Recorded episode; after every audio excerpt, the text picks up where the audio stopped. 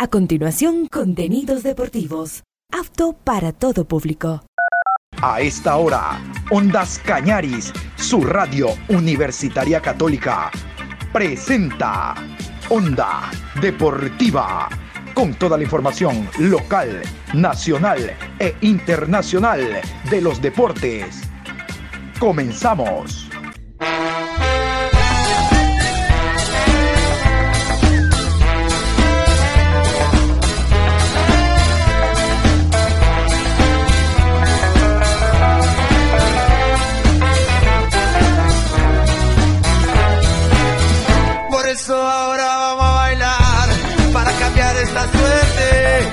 Sabemos gambetear para ausentar la muerte.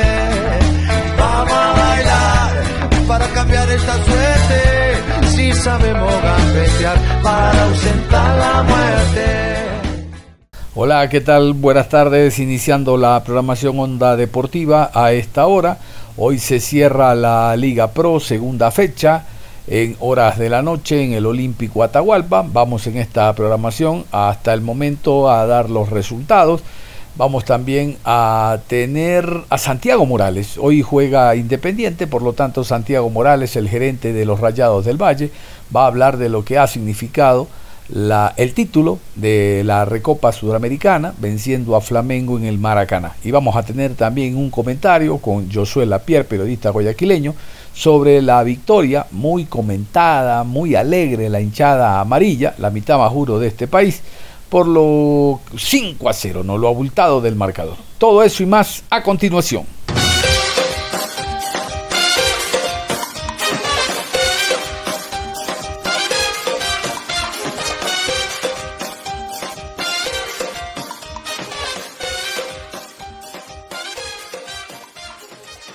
A continuación al partido que cierra la fecha. La fecha, la fecha se cierra el día de hoy. Vamos con el encuentro que se va a jugar hoy lunes en horas de la noche.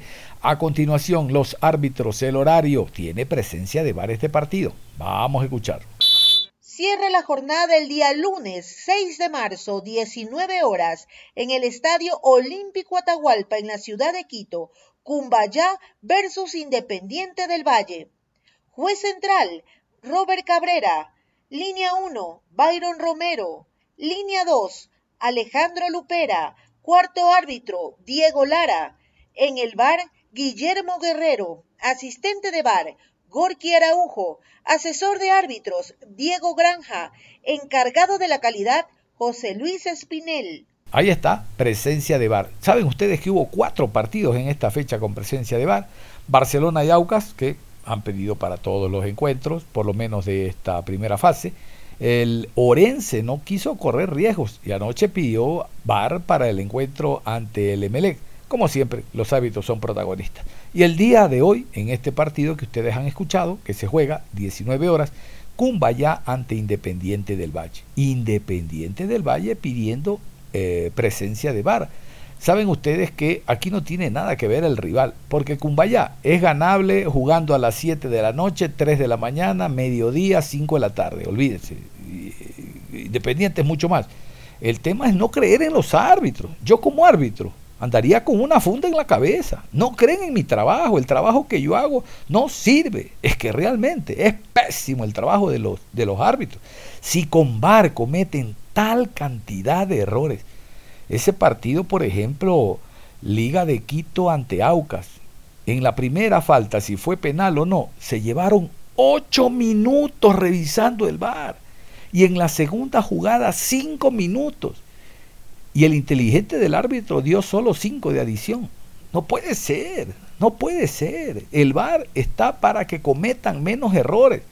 Pero los errores siempre los van a cometer. Es que claro, el árbitro dice, convivimos con el error, somos seres humanos, pero no abuses, pues, no abuses.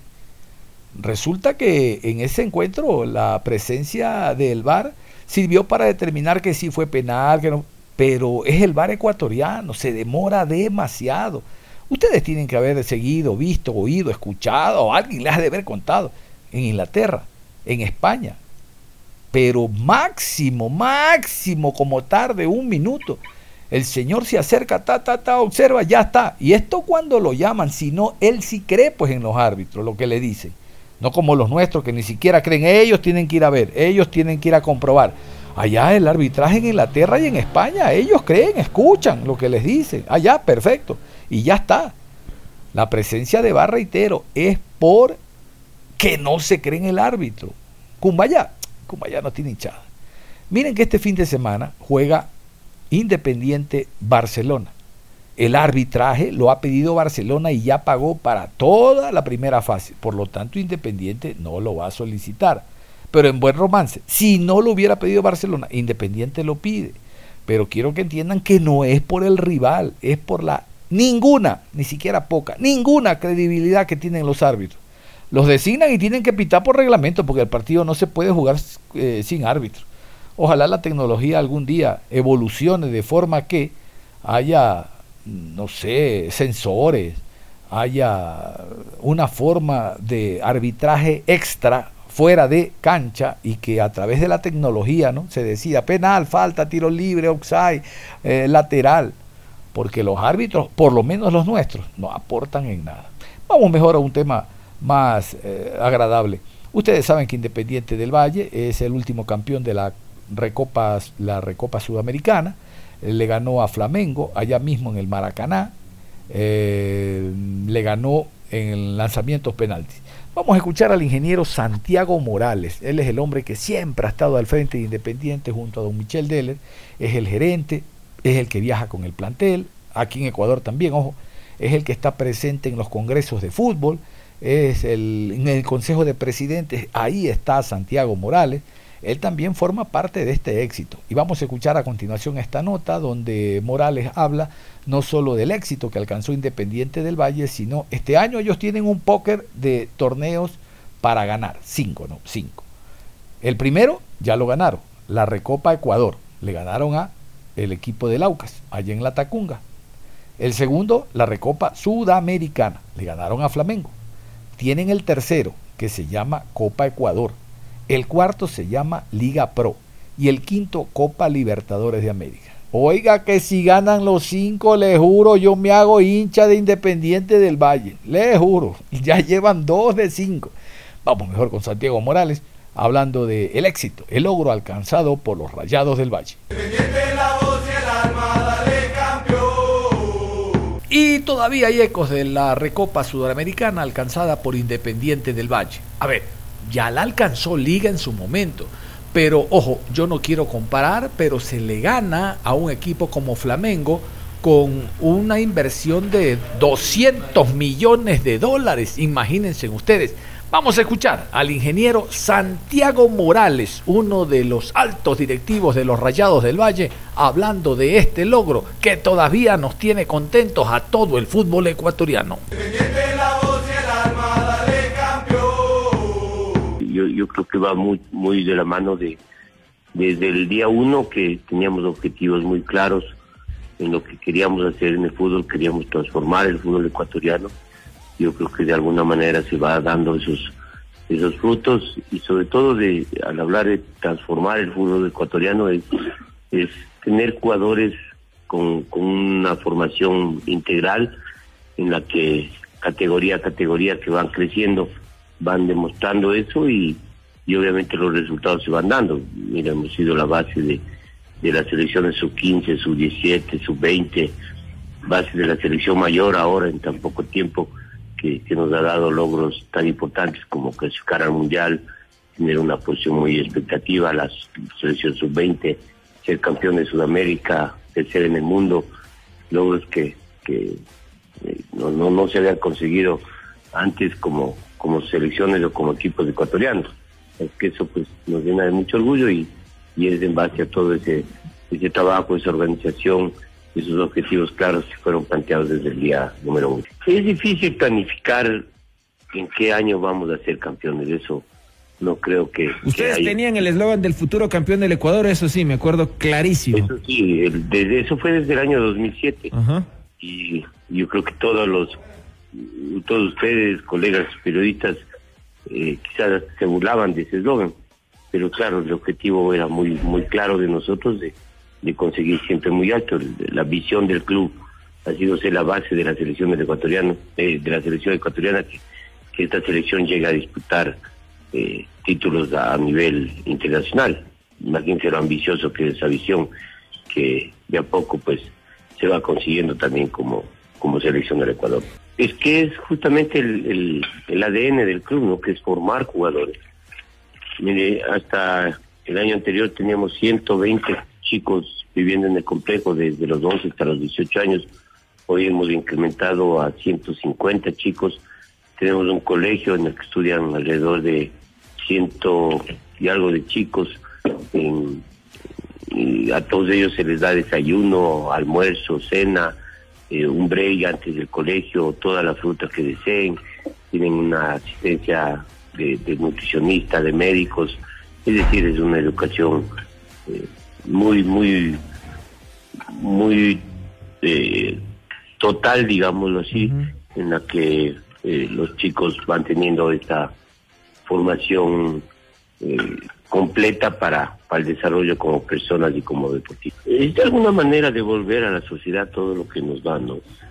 Si estos chicos eh, estamos cambiando eh, vidas, de hecho son unos agentes de cambio porque estos chicos luego dependen de ellos tres, cuatro, cinco, seis personas y eso se va multiplicando, pues eh, vamos a tener una sociedad mucho más sana y más competitiva como ecuatorianos. Y claro, hay, ha habido muchos casos de los chicos que quizás no llegan a jugar en el fútbol profesional como independiente, pero lo han hecho con otros clubes. Y si no, pues hay chicos que incluso han optado por estudiar la universidad y ahora son buenos profesionales. Sobre todo por el tiempo que, que, que están con nosotros, ¿no? Justo recordábamos ahora al regreso ver a, a Junior Sonosa que está con nosotros desde los 13, 14 años. Hoy ya tiene 28, 29 años.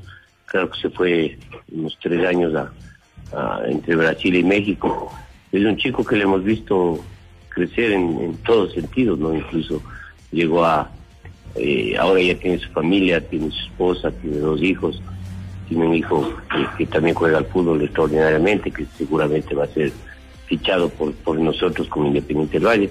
Es decir, hay, hay tantas cosas, vele a con Kenny Páez que llegó a los 11 años, hoy a los 15 años ya es un tema de conversación en, en todo el mundo. Eh, Patrick Mercado, que llegó también a los 12 años, ahora ya debutando en el primer equipo.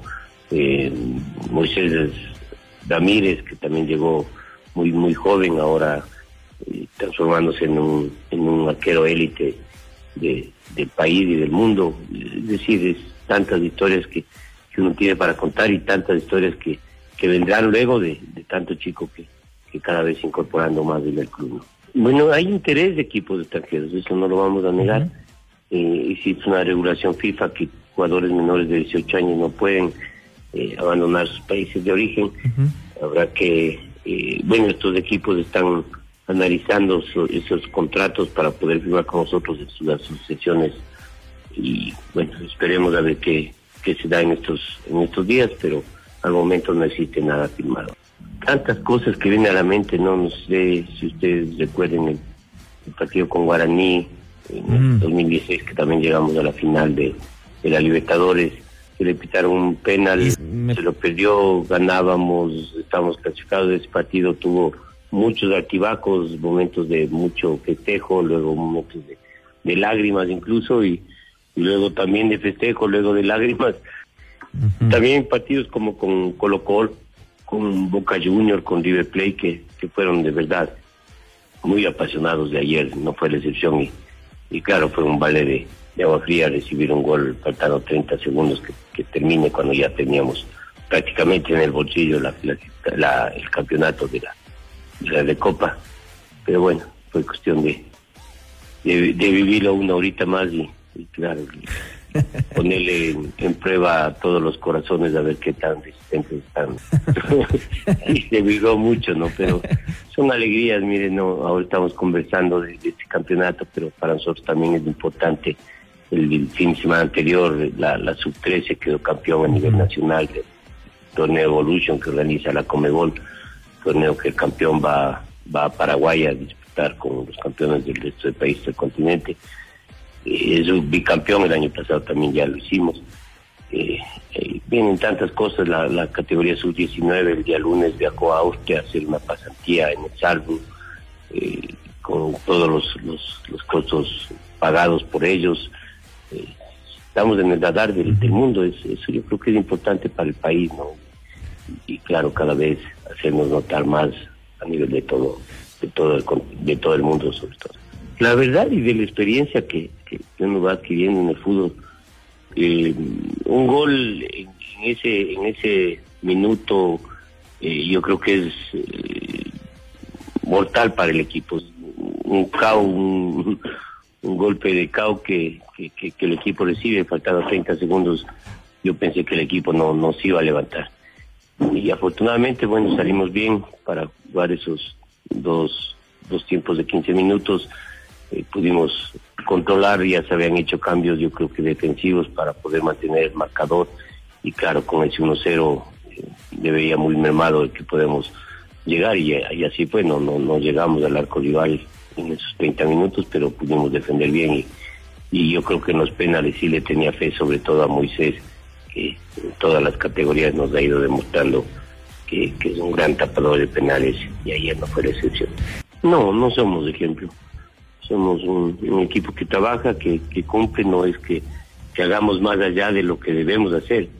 El hecho de pagar a, a tiempo los salarios de los jugadores, de los proveedores, de, de, de todos los colaboradores, no nos hace ser diferentes, simplemente nos hace cumplir con lo que uno eh, va arreglando con, cada uno de ellos. Y bueno, aparte de ello, tenemos un proyecto claro, un proyecto serio que, incluso en los próximos días vamos a, dar nuevas noticias de, la ampliación que va a tener Independiente del Valle a nivel nacional en otras provincias con, más captación de jugadores, con, más formación de jugadores, porque el talento de verdad en, en el Ecuador eh, es indescriptible de todo lo que podemos eh, tener como, como jugadores o como proyecto de, de grandes deportistas con todo lo que tiene el país.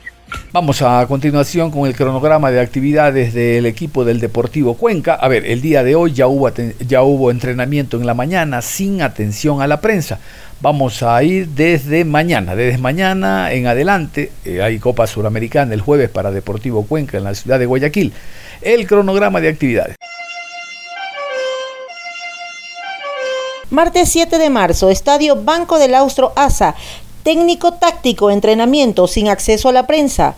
Miércoles 8 de marzo, entrenamiento técnico táctico, acceso a la prensa. Viaje a Guayaquil en horas de la tarde.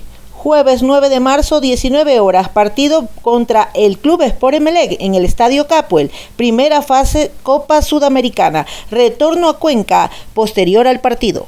Bueno, ya saben entonces el miércoles recién habrá atención a la prensa. El equipo cuando pierde no da chance, no da chance, no da chance. Jugó el sábado, ya pues atiende a la prensa, hermano. Bueno, lo hacen el día miércoles.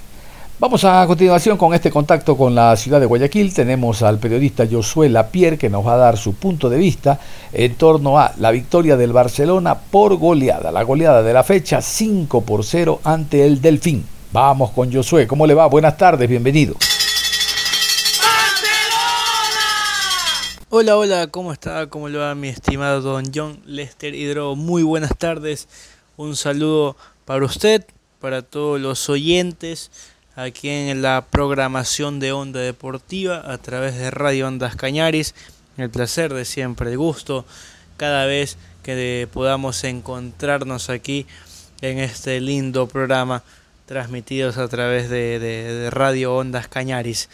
Y bueno, para hablar un poco ¿no? lo que fue la goleada del conjunto torero ante Delfín el día sábado ¿no? por la segunda fecha de esta Liga Pro 2023.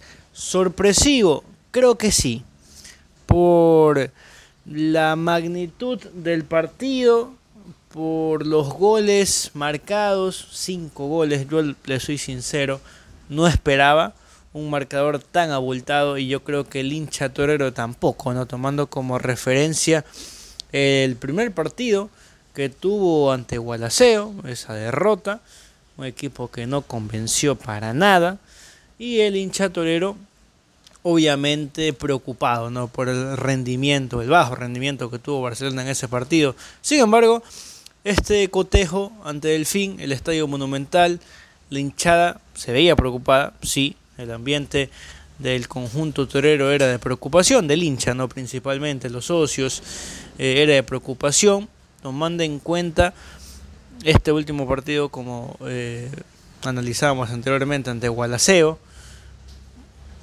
El hincha canario decía esperemos que Barcelona muestre otra cara, esperemos que Barcelona obtenga una victoria para poder eh, a escalar, ¿no? No, no es tampoco tan beneficioso el primer partido perder y que luego se comienza a complicar un poco la situación en la tabla de posiciones.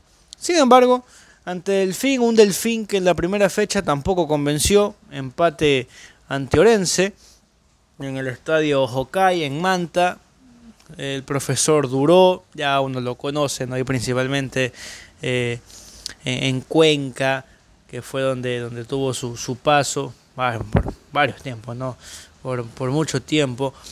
Ya es un profesor conocido en el medio, que ya se conoce un poco cómo trabaja, cuál es su sistema, cuál es su ideología.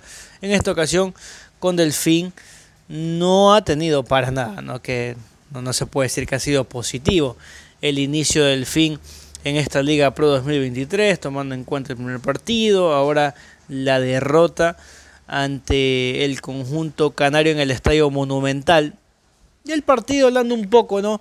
Variaciones que existió en el 11 titular. Le soy sincero, mi estimado don John Lester, y para todos los seguidores de, de Onda Deportiva que nos escuchan a través de Radio Ondas Cañaris, me sorprendió. Me sorprendió el planteamiento, el esquema, me sorprendió los jugadores, algunos jugadores que estuvieron como titular en este cotejo. Empezando, Pedro Pablo Velasco, y varias veces lo comentamos aquí en, en la programación, es un jugador que ya la edad se comienza a notar, no es el mismo nivel, no es el mismo Pedro Pablo Velasco del 2016, el Pedro Pablo Velasco que jugó la final del 2014, las semifinales de Libertadores, no es el mismo es cuestión de, lógica, ¿no? Ya del, eh, los años pasan, no es lo mismo un jugador de 20 años un jugador de 30 y pico de años, es normal, es normal. Y creo que Barcelona, como siempre lo comentamos, se quedó, se quedó, creo yo, en la contratación de un lateral derecho de jerarquía. Bueno, ¿qué es lo que hizo el profesor Fabián Bustos? Que el hincha, el socio lo pedía, incluso, bueno, uno que es periodista, analizaba un poco el encuentro y analizaba eh, cómo podría quizás Barcelona aprovechar de mejor manera eh, sus jugadores, su plantilla, porque es una plantilla muy diversa. Hay de dónde escoger y varias opciones. Sí me sorprendió Portocarrero por derecha. Yo imaginaba cuando vi Mario Pineida en el rol titular, imaginaba que Pineida iba a jugar por derecha. Si bien es cierto, toda su carrera, la mayoría, la gran parte de su carrera lo ha realizado como lateral por izquierda, pero yo decía, al tener ese perfil de derecha, quizás se le iba a facilitar un poco jugar como lateral por derecha y por carrera el ser zurdo, dejarlo en la posición que ha venido eh, desenvolviéndose. Sin embargo, esa fue la primera variante, creo que le hizo bien Portocarrero hasta que luego sufrió la lesión. ¿no? Uno no entendía en ese momento por qué salía Portocarrero y luego en las redes sociales explicaron que Portocarrero había sufrido una lesión y por ende el cambio, pero creo que Portocarrero hizo bien el trabajo por ese costado, Mario Pineda por el otro costado y aquí creo yo un poco el análisis ¿no? que uno realiza, los cambios, para mí el, el eje que tuvo Barcelona fue la zona de volantes. Se lo dejó en la banca a Bruno Piñatares, que Bruno Piñatares es un profesional a carta cabal, uno lo ve en los trabajos que realiza eh, porque lo sube en sus redes sociales, aparte del entrenamiento del club, se entrena personalmente, entonces es un profesional y nunca se va a poner en duda aquello. Pero las características de Piñatares para lo que puede ofrecer Barcelona creo que no, eran, no era el jugador adecuado al menos en, en, en, esta ocasión por la plantilla, como decía anteriormente, muy diversa que tiene el conjunto torero. Puso a Leonay Sousa como 5 y lo puso a Fernando Gaibor como esa especie de volante mixto. Aquí creo yo que ocurrió el eje positivo para Barcelona. Lionel Sousa, que si bien es cierto no es un 5-5 neto, un 5 posicional como se le dice, pero tiene labores de marca y tiene también esa facilidad de si encuentro un socio idóneo en esta posición, darle salida al equipo. Y Fernando Gaibor, bueno, ¿qué se puede decir de Fernando Gaibor? Es un jugador que ya lo conocemos, es un jugador que por sus características ofrece mayor ofensiva o vocación ofensiva eh, en el conjunto torero. Es un jugador que va hacia adelante, que intenta romper líneas, que intenta asociarse con los delanteros, con los extremos, con sus laterales. Eso ofrece Fernando Gaibor, que para mí es un buen partido, Fernando Gaibor. Y como decía, para mí ese fue el, eje. Me sorprendió, como decía anteriormente, el sistema o el esquema, los jugadores. Damián Díaz por derecha, ¿no? Eh, al menos eh, eh, en el esquema que uno visualizaba en la previa. Titi Ortiz por izquierda, que sigo manteniéndome, creo que se lo desaprovecho un poco al, al Titi Ortiz por esta posición. Y jugando con dos delanteros, Bauman y Agustín Rodríguez. Con Johncito, eh, con Don John, siempre, y, creo que el público lo sabe, compartimos otros programas y conversábamos ¿no? del por qué Bauman no como punta, por qué no puede desenvolverse de gran manera. Y llegábamos a la conclusión, junto a, a don Jesús Mite, que también eh, ha pasado por este programa, al igual que, la mayoría de nosotros que hemos sido invitados eh, con, mucho, con mucho gusto. Y decíamos que Bauman quizás se podría desenvolver de mejor manera jugando con un socio, con un 9 de área, y él jugando, teniendo esa libertad de rotar y moverse en, el, en la parte ofensiva de Barcelona. Y creo que sucedió eso. Agustín Rodríguez es un jugador rápido, Muchos lo, dicen que tiene características parecidas a, Jonathan Alves, a Loco Alves, ¿no? Como se lo conocía eh, al, ex delantero de Barcelona. Pero se podría asociar de mejor manera con Agustín Rodríguez y Bauman jugando detrás de él. Creo que se vio eso en el partido, incluso convirtieron goles, ambos. Eh, asistencias. Damián Díaz por derecha, bueno, estuvo en su salsa, ¿no? Que, ojo, no, no, no quiero caer tampoco en ese romanticismo, porque no soy así, y, don John lo sabe, y ustedes también, oyentes, que saben cuál es mi opinión sobre Damián Díaz, eh, no porque estoy en contra de él, nada que ver, no, no, no, no tiene nada, nada que ver en un aspecto personal, no tengo el, el placer de conocerlo, pero ya hay partidos ¿no? que, que ya se lo ve por la edad, obviamente, no, no, no es el mismo rendimiento. Sin embargo, en este partido lo fue, asistencia, gol, golazo por cierto de Damián El Quito Díaz, eh, Titi Ortiz por izquierda y creo que ya en el aspecto de ideología, de táctica, pudo emplearse bien Barcelona. Eh, luego ingresó Firusewski, marcó gol, eso es algo positivo, teniendo tres delanteros con gol y que ambos marquen, eh, perdón, que todos marquen, es muy positivo para, para el equipo. Fidel Martínez que se come un penal, el portero atajó el penal, luego termina haciendo gol. Es algo positivo para el equipo, ¿no? Al menos anímicamente es algo que suma en este conjunto torero. Delfín tiene que seguir trabajando y bastante, bastante, porque es un equipo con todo el respeto muy discreto, muy flojito lo que mostró eh, el Delfín en el Estadio Monumental. No sé si, como decía, no, no, no no quiero tampoco ahondar en, no, este Barcelona es, este es el esquema, porque el rival también es muy flojito. Fue, fue muy flojito, muy discreto lo que presentó el fin en el estadio de Barcelona, en el estadio monumental. Así que hay que tomar las cosas con calma. Hay una plantilla muy diversa. Obviamente el profesor Fayán Bustos junto a su cuerpo técnico analizarán cada partido. El próximo cotejo es contra Independiente del Valle, bravísimo. Contra el, actual campeón de, la Recopa Sudamericana en Quito. Así que eh, va a ser un partido complicado.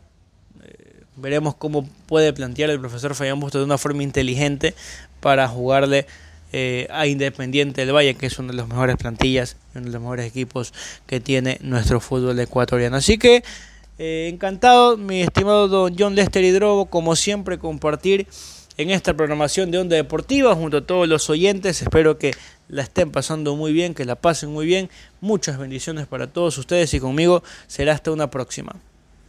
Perfecto, gracias. Ahí estaba Josué Lapierre, periodista guayaquileño, que nos ha hablado sobre la victoria por goleada y la felicidad que tiene la hinchada 5 por 0 ante el Delfín. Nosotros cerramos la programación deportiva a esta hora de la tarde, invitándolos a que continúen en sintonía de Onda Cañar.